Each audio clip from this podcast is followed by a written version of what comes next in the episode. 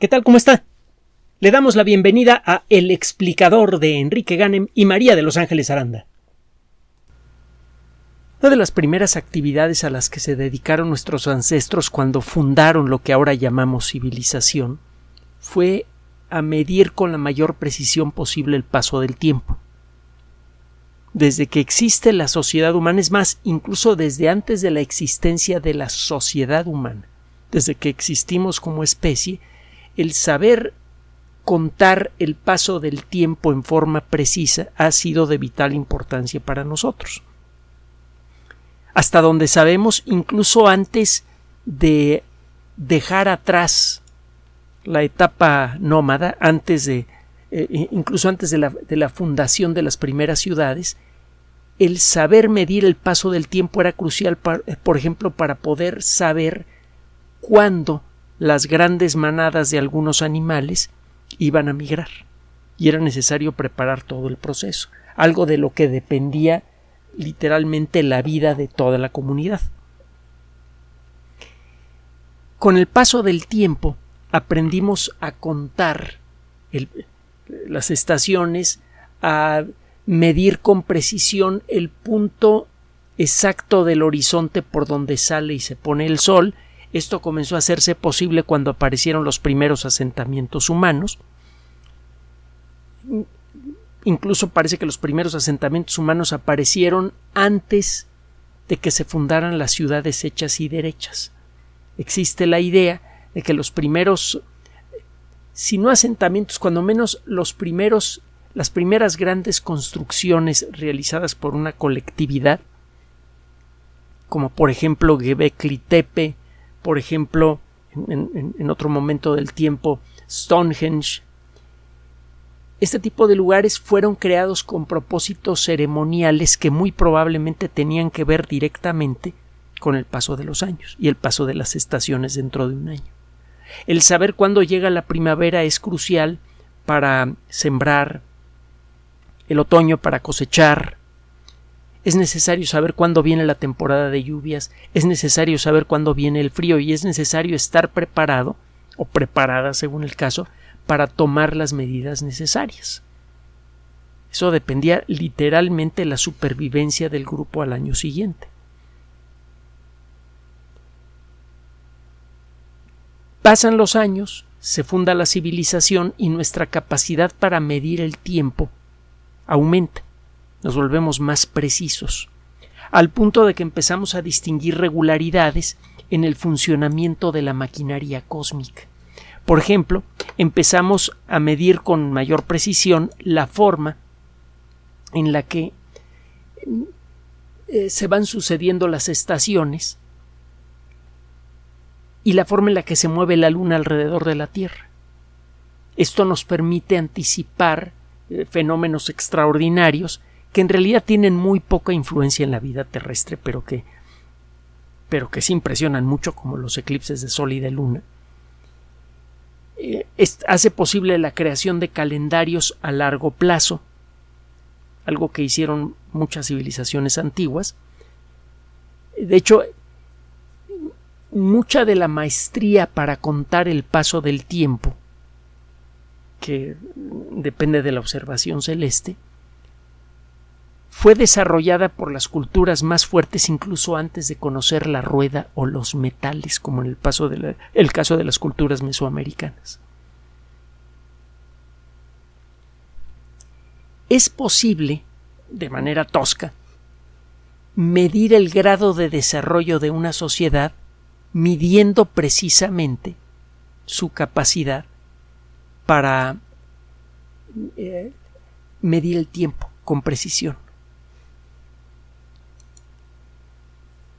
Durante muchos años en Europa, en, Europa continental, durante la Edad Media, el paso del tiempo rara vez era medido con aparatos mecánicos. Generalmente se utilizaba la sombra del sol con unos dispositivos que eran bastante antiguos, que eh, se llaman los relojes solares, que permiten, eh, basándose en la sombra proyectada sobre una serie de marcas, en una superficie, las marcas son bastante complejas, por cierto, usted puede calcular la hora y el día del año con razonable precisión.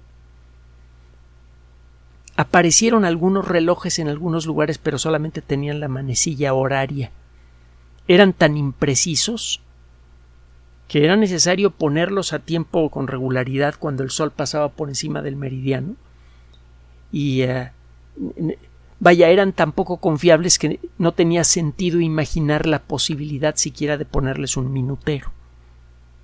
Eso comenzó a cambiar gracias al desarrollo de la ciencia moderna. Uno de los primeros triunfos de, la, de la física, que fue la primera disciplina científica en desarrollarse en forma, fue el de encontrar mecanismos fundamentales de la naturaleza que operan en forma regular. Galileo se dio cuenta que una eh, un, gran candelabro que pendía de otro día platico la historia completa, pero un gran candelabro que pendía de de una iglesia comenzó a zarandearse aparentemente durante un sismo y se dio cuenta que el tiempo que tardaba en su vaivén parecía ser muy parejo, aunque al principio el vaivén era muy grande y luego cada vez más pequeño. Galileo se dio cuenta que dentro de ciertos límites el tamaño del vaivén no afecta el tiempo que le toma a un péndulo hacer tic-toc. El único factor fundamental, según Galileo, que determina el tiempo que le toma a un péndulo hacer tic-toc es la longitud del péndulo.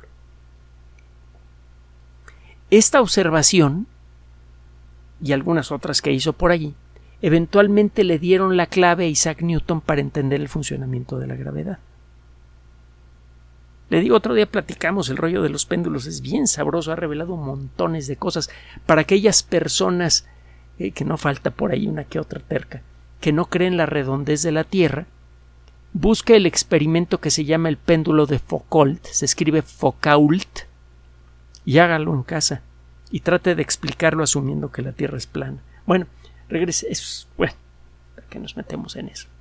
Hay gente que ni viendo la verdad frente a las narices la cree, pero el caso es que, según pasa el tiempo, vamos desarrollando nueva maestría para medir el paso del tiempo, gracias a los relojes de péndulo que fueron desarrollados por algunos de los grandes personajes del mundo de la física y la astronomía,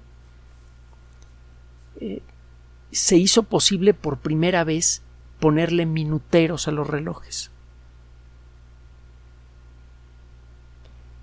El medir el paso del tiempo con gran precisión siempre ha resultado útil en un momento u otro de la historia.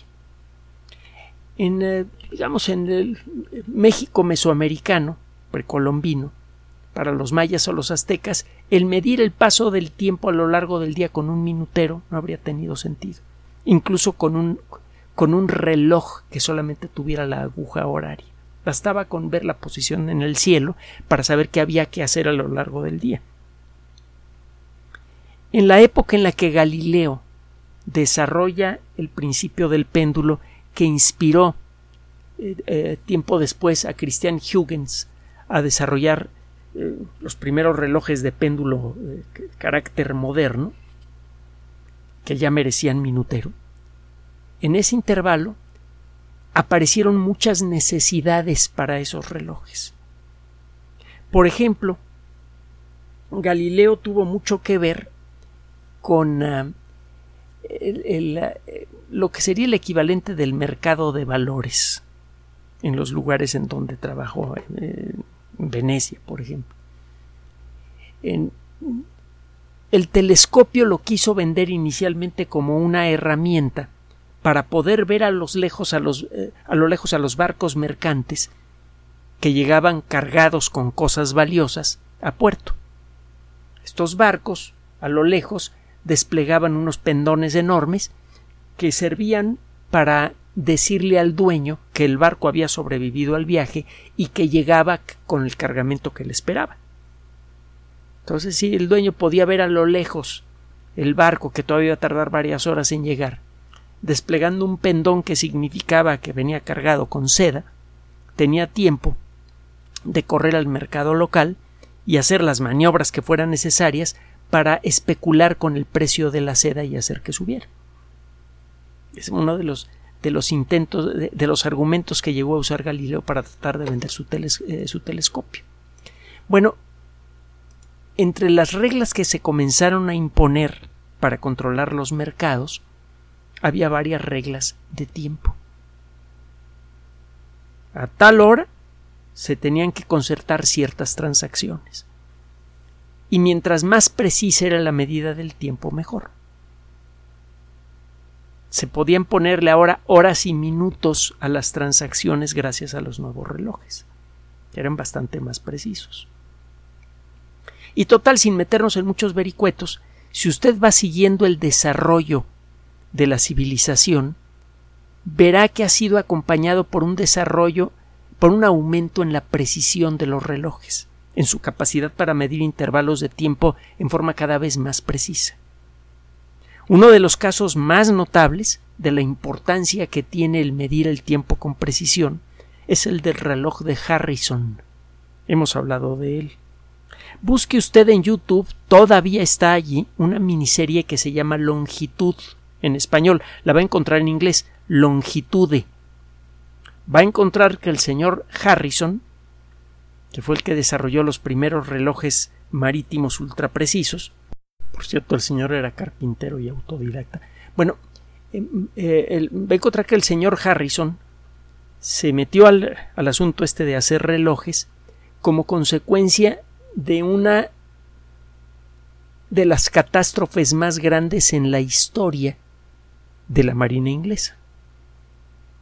Un montón de barcos y más de mil eh, personas murieron como consecuencia de un error de navegación que hizo que una flotilla eh, chocara contra las rocas, me parece que en Irlanda, donde ya desde entonces no querían a los británicos, así que los que sobrevivieron al naufragio, ya se imaginará usted las cosas que les hicieron cuando llegaron a la playa.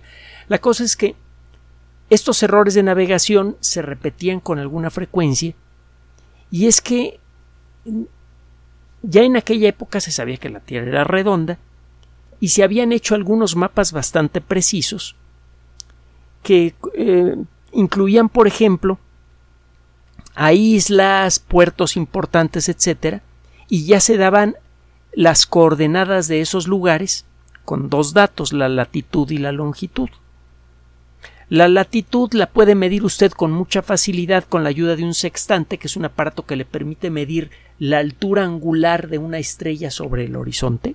Se ve muy complicadito el sextante, pero en realidad es un aparato cuyo funcionamiento es en principio simple. Usted puede calcular la latitud con mucha precisión si tiene usted un sextante y puede ver la estrella polar, por ejemplo o si conoce bien las constelaciones del hemisferio sur, puede saber en qué zona del cielo está el, polo sur celeste, y si usted mide la altura en, en, grados del polo sur celeste por encima del horizonte, usted sabe en qué latitud sur se encuentra. Y lo mismo con el hemisferio norte, que es más fácil porque está la estrella polar por estas fechas. El eje de la Tierra continuamente está cambiando de dirección y la estrella polar pues, en algunos en algunos eh, siglos será otra, pero bueno, ese es otro tema. El caso es que calcular la latitud era muy fácil en aquella época. El calcular la longitud, no. Se eh, eh, propusieron muchos, muchas técnicas para calcular la longitud con precisión y todas fallaron. Algunas eran verdaderamente grotescas, como lo verá usted en la serie. El actor principal, el que hace de George Harrison, es el mismo actor que, eh, que hizo de, de, Dumbledore en las últimas películas de Harry Potter. Bueno, y tiene otros actores importantes. Es una, serie muy bien hecha. La calidad del video no es muy buena, que digamos, puede ver usted la serie en, en YouTube, eh, es una miniserie de dos capítulos. El desarrollo de las técnicas de Harrison permitieron, después de muchos esfuerzos, construir primero un reloj que era del tamaño de este escritorio aproximadamente, y después de varias iteraciones, Harrison acabó construyendo un reloj pues de tipo moderno, como los relojes de bolsillo que eh, llevaban las personas adineradas en el pasado, solo que bastante más grande e increíblemente preciso para ser un reloj mecánico. Gracias a esto se hizo posible la navegación segura en el mar. Verá usted, lo único que necesita usted para calcular la longitud es un reloj. Un reloj que está puesto a tiempo en el puerto de donde parte. A las 12 del día, en el puerto de donde salió usted, el sol pasa por el punto más alto del cielo de ese día. Pasa por el meridiano, que es la línea imaginaria que une al polo norte con el polo sur, pasando por el cenit, el punto más alto del cielo. Todos los días el sol cruza el meridiano, a veces por el norte, a veces por el sur, y si vive usted dentro de la zona conocida como la zona tropical, el sol en algún momento del año, o en varios momentos del año, según las circunstancias, pasa por el cenit. Bueno, si usted sabe que en este, eh, usted ve su reloj y ve que el sol está a X grados por encima del horizonte, 10 grados, 15, 20 grados, ve su reloj y sabe que en el puerto de donde partió usted el sol se ve en ese momento en el meridiano. Usted puede calcular cuánta distancia tiene que recorrer en una eh, tierra esférica para que en el momento en el que en Londres el sol se ve en el meridiano, en el lugar misterioso en donde se encuentra usted el sol se ve a 10 grados por encima del horizonte. El cálculo es relativamente fácil de hacer. Con esto usted puede conocer la longitud con gran precisión y como puede conocer la latitud ya puede conocer con precisión la posición del barco y ya sabe usted que si mañana va a llegar cerca de una isla que tiene grandes arrecifes, pues ya estará usted en guardia y tomará las acciones apropiadas para evitar una catástrofe. El medir el paso del tiempo entonces por distintos motivos, siempre ha resultado crucial para el desarrollo de la civilización. En el pasado, para saber cuándo había que echar semillas o cuándo había que recoger la, cosecha. En el pasado más remoto, para saber cuándo las grandes manadas de animales de los que dependía la vida de un grupo iban a comenzar a migrar. En el siglo XX el medir con precisión el paso del tiempo sirvió de base para el establecimiento de muchas disciplinas y de muchas industrias. No nos vamos a meter ahorita en los detalles, porque habría que explicar demasiados rollos y dejaríamos de lado la nota que le queremos presentar. la cosa es que la radio y la televisión serían absolutamente imposibles si no nos fuera posible medir con precisión el paso de millonésimas de segundo. Si no tuviéramos dispositivos desde el primer tercio del siglo XX capaces de medir o de generar en su caso pulsos que duran una millonésima de segundo o unas pocas millonésimas de segundo, nunca habríamos desarrollado la radio FM y mucho menos la televisión de no contar con esas herramientas que nos permiten medir intervalos muy pequeños, nunca habría sido posible desarrollar la energía nuclear, tanto la pacífica como la militar. La radioastronomía no existiría. No habría sido posible desarrollar las primeras computadoras de bulbos, deje usted las computadoras de chips. Esta máquina que tengo enfrente, que ya es bastante viejita, tiene un reloj interno que funciona a, menos de 2 gigahertz. Es decir, es un reloj que figurativamente hace TikTok un poco menos de dos mil millones de veces por segundo. Y tiene que ser muy exacta. De otra manera, no se dibujaría bien la pantalla, la información se podría pervertir rápidamente dentro de la computadora y no sería posible la conexión por Internet. Una computadora moderna ni le cuento. Las máquinas más recientes, las máquinas de escritorio, pueden, con la ayuda de eh, eh, tarjetas de video avanzadas, hace poco platicamos de esto, y una, eh, una herramienta de software que se llama CUDA, usted puede obtener de una computadora personal más de un millón de millones de operaciones aritméticas por segundo para cierto tipo de problemas. Y eso es posible porque el reloj interno de estos circuitos electrónicos puede operar con frecuencias muy elevadas y en forma muy precisa. Los relojes ultraexactos de la actualidad hacen posible la electrónica y el Internet. Y eso implica más del, del 30% del PIB mundial. Así de fácil. Entonces, esta vieja relación que hay entre el grado de avance de la civilización y nuestra capacidad para medir el tiempo con precisión se sigue manteniendo. A pesar de que esta capacidad para medir el tiempo ha alcanzado eh, una situación que a veces parece verdaderamente grotesca, ridícula, innecesaria. Tenga usted el caso de los mejores relojes atómicos que hay. Si usted eh, se conecta, eh, si usted tiene una computadora y sabe cómo configurarla, puede activar un servicio que se llama NTP, Network Time Protocol. Este protocolo involucra un diálogo entre su computadora y un servidor remoto cuya función principal es hacer TikTok con gran precisión. Estos servidores centrales están conectados a una nube de relojes atómicos que hay en distintas partes del mundo, incluyendo México, y que en conjunto ofrecen un servicio de tiempo con una precisión que parece absurdamente grande. En la actualidad, el estándar de tiempo internacional me parece que tiene una estabilidad de un segundo en 300 millones de años. Esto suena absurdo. ¿Para qué quiero yo un reloj que no se atrasa ni se adelanta un segundo en 300 millones de años? Bueno, un reloj así está funcionando con gran precisión porque puede contar intervalos de tiempo muy chiquititos con gran exactitud.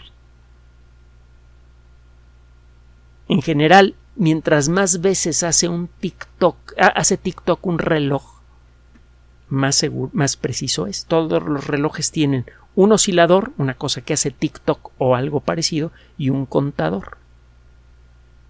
Si usted tiene un oscilador que hace muchísimas veces TikTok y lo hace con regularidad, su reloj va a ser muy exacto. Ese es el caso de los relojes de cuarzo. Los relojes de cuarzo típicos hacen TikTok cada 32.000 o 64.000 veces por segundo. Los típicos, hay unos más precisos, otros menos precisos. Y es por esto que estos relojes a lo mejor se atrasan unos pocos segundos cada semana o cada mes. Bueno, un reloj atómico típico se atrasa o se adelanta un segundo cada pocos millones de años. Si tiene usted varios relojes atómicos y sabe cuáles son las imperfecciones de cada uno de ellos, usted puede utilizar esa nube de relojes atómicos para generar una medida promedio del paso del tiempo. Y con esto puede usted conseguir una precisión fabulosa. En los últimos años se han desarrollado relojes ultra exactos que tienen una precisión grotesca. Estos relojes experimentales se atrasan o se adelantan un segundo cada 30 mil millones de años. El caso es que el universo tiene 15 mil 700 millones de no, perdón, 13.700 millones de años. Así que, si usted hubiera echado a andar uno de estos relojes en el Big Bang, quizá habría acumulado un error de un tercio de segundo para estas alturas. Estamos hablando de todo el tiempo que ha existido jamás. Recuerde que el origen del universo es el momento del origen del espacio y del tiempo. La materia vino después. Estos relojes, aunque usted no lo crea, tienen función, sirven para algo. Sirven para muchas cosas. Mucha de la electrónica más avanzada funciona con pulsos electrónicos que tienen que estar espaciados por intervalos muy precisos y usted tiene que acomodar muchos miles de millones de estos pulsos por segundo. El mismo tipo de circuitos que utiliza usted para construir relojes que se atrasan un segundo cada 30 mil millones de años, los puede usted utilizar con algunas modificaciones para construir los circuitos electrónicos de las computadoras ultra rápidas actuales. Y estos eh, servicios se pueden utilizar, por ejemplo, en satélites artificiales que tienen que retransmitir las señales de miles y miles de personas de todo el mundo que están utilizando este servicio sin saberlo. Mucho del Internet transcurre por satélite. Lo mismo pasa eh, para para contar los increíblemente rápidos pulsos de luz que circulan por las fibras ópticas que forman la parte terrestre del Internet. Para poder contar esos pulsos se necesitan circuitos ultra rápidos como los de los relojes, que se atrasan un segundo cada 30 mil millones de años. En la medida en la que desarrollamos la tecnología para hacer relojes más veloces, podemos hacer también un Internet más veloz. Por lo mismo, estos relojes ultra precisos pueden contar muchos más TikToks por segundo, por eso se vuelven más precisos y la misma tecnología sirve para otras cosas. Bueno, le cuento todo esto porque recientemente fue publicado un trabajo en la revista Nature por investigadores que trabajan en una instalación que se encuentra adentro de esta ciudad científica que se llama CERN, el Centro Europeo de Investigaciones Nucleares. Hemos platicado algo del CERN, tiene su propio servicio de correos, su, tienes una oficina de correos adentro del CERN, hay una estación de bomberos, hay un par de restaurantes, uno de ellos vegetariano, hay un hotel. Eh, es una pequeña ciudad con calles con nombres.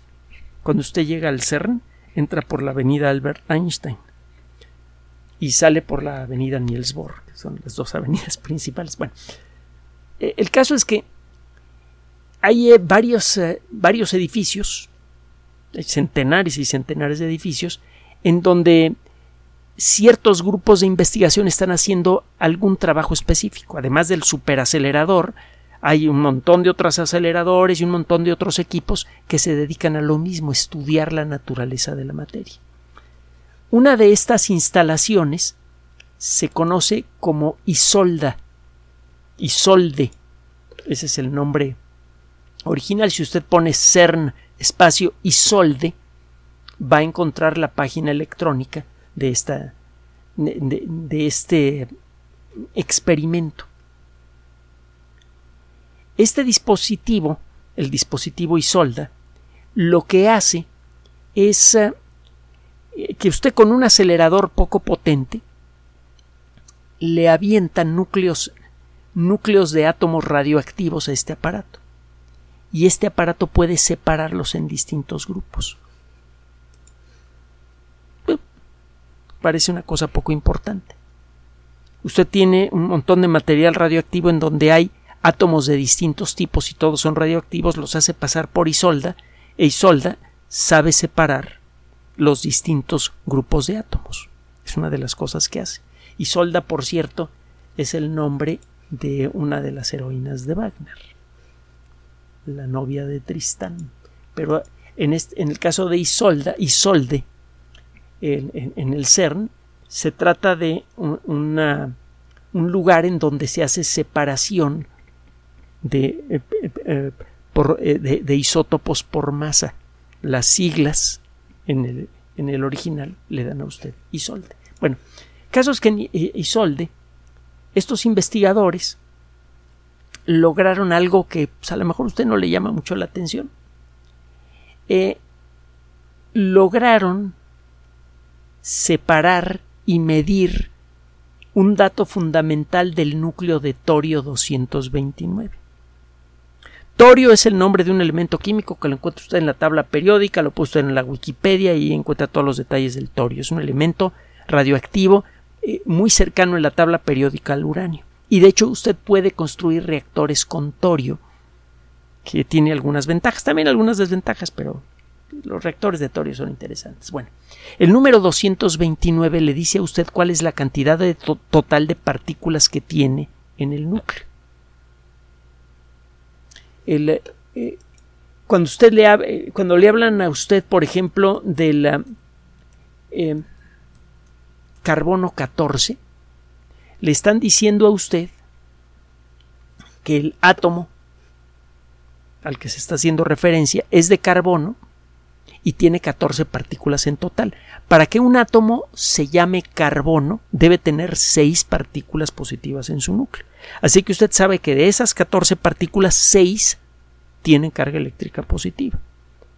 El resto son partículas que no tienen carga eléctrica. Es decir, que este átomo tiene 6 protones y el resto son neutrones. El torio 224 para, bueno, para que un átomo se llame torio, debe tener 90 partículas con carga eléctrica positiva en el núcleo, es decir, 90 protones. El resto de la diferencia con 229, eh, perdón, o 224 son neutrones. Los átomos de torio 229 son radioactivos, significa que el núcleo es inestable y al cabo de un tiempo se rompe. Bueno, el núcleo de un átomo, cuando menos en los dibujos que vemos en libritos y revistas, siempre parece el mismo, es como una mora, una bola hecha de bolitas más chiquitas, algunas bolitas son de color rojo que representarían a los protones y otras que son blancos que representarían a los neutrones, y ya, parece que es una cosa quieta. En realidad, los núcleos atómicos están hechos de partículas que se están moviendo y lo pueden hacer de manera diferente. El núcleo de un átomo puede aceptar energía y cuando recibe energía el núcleo de un átomo cambia la forma en la que vibra. Cuando el núcleo de un átomo tiene no tiene energía en su interior, energía extra, vibra de una cierta manera. Y cuando recibe energía empieza a vibrar de una manera diferente. Ahora, la mecánica cuántica obliga a que los núcleos atómicos solamente acepten energía en unidades fijas. Entonces, cuando usted le da energía a un núcleo de torio 229, si no le da la cantidad de energía necesaria, el núcleo de torio no la acepta. Es sólo cuando le está usted entregando la cantidad de energía correcta al núcleo que el núcleo la acepta y empieza a vibrar de manera diferente.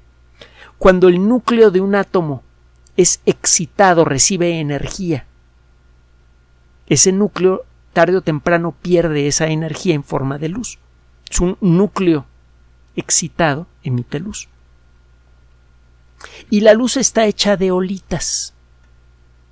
La diferencia entre los rayos X y la luz visible está en la cantidad de olitas por segundo que recibe usted.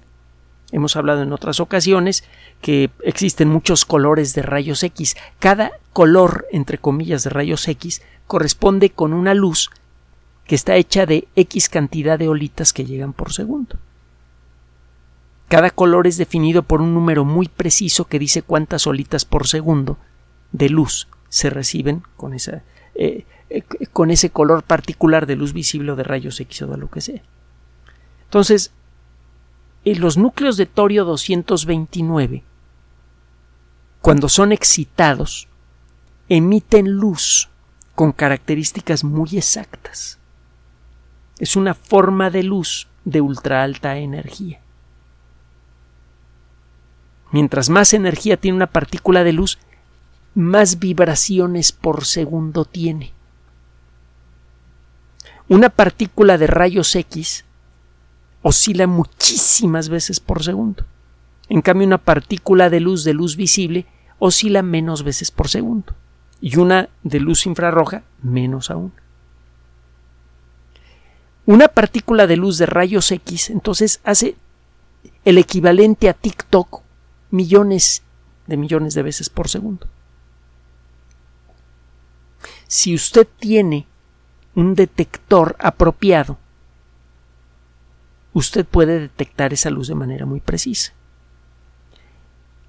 Usted puede utilizar entonces el núcleo de átomo de torio 229 como el, el péndulo de un reloj contra exacto. Si usted baña a ese átomo de torio con eh, una luz láser con las características apropiadas, ese átomo de torio va a empezar a emitir rayos X muy exactos, muy precisos. Usted puede utilizar esos rayos X para construir un reloj que pueda ser cuando menos tan preciso como los mejores relojes atómicos o incluso más. ¿Qué tanto más? ¿Quién sabe?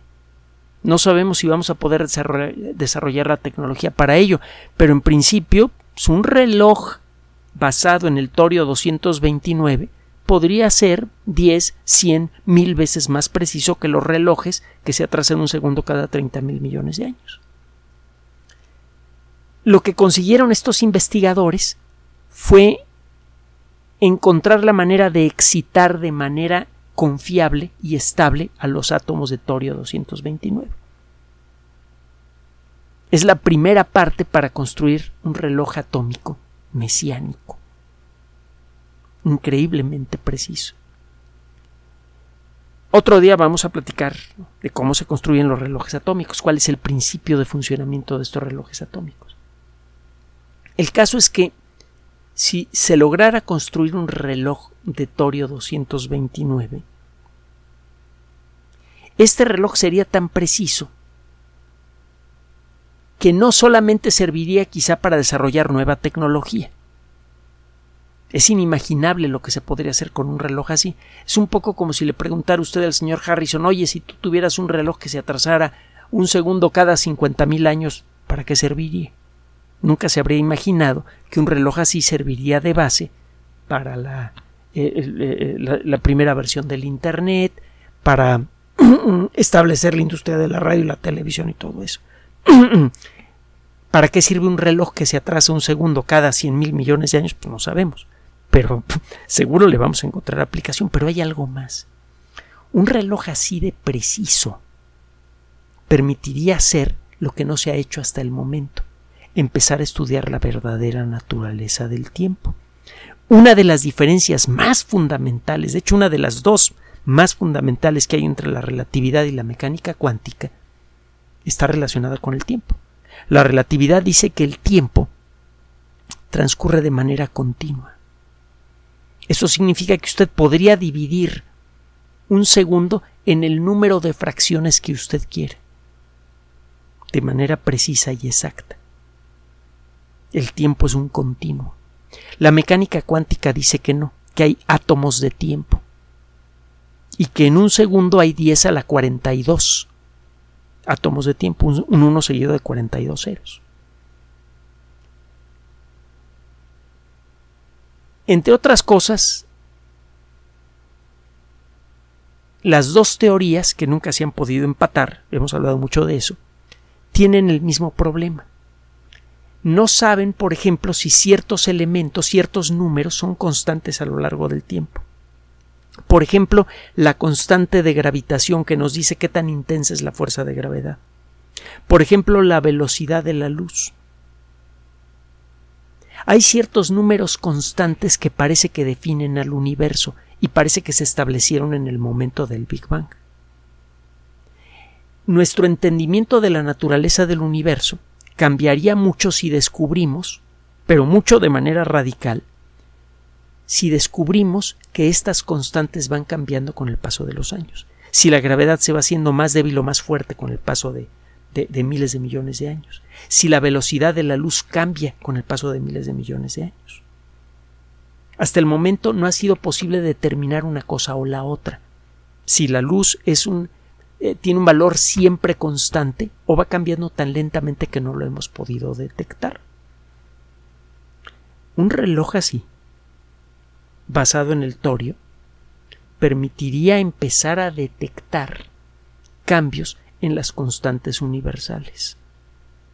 Si llegáramos a detectarlos, se acabó. Con eso juntamos la mecánica cuántica con la relatividad. Y con eso podemos empezar a ver, aunque sea con matemáticas, más allá de las fronteras del universo. Por eso esta noticia es tan importante.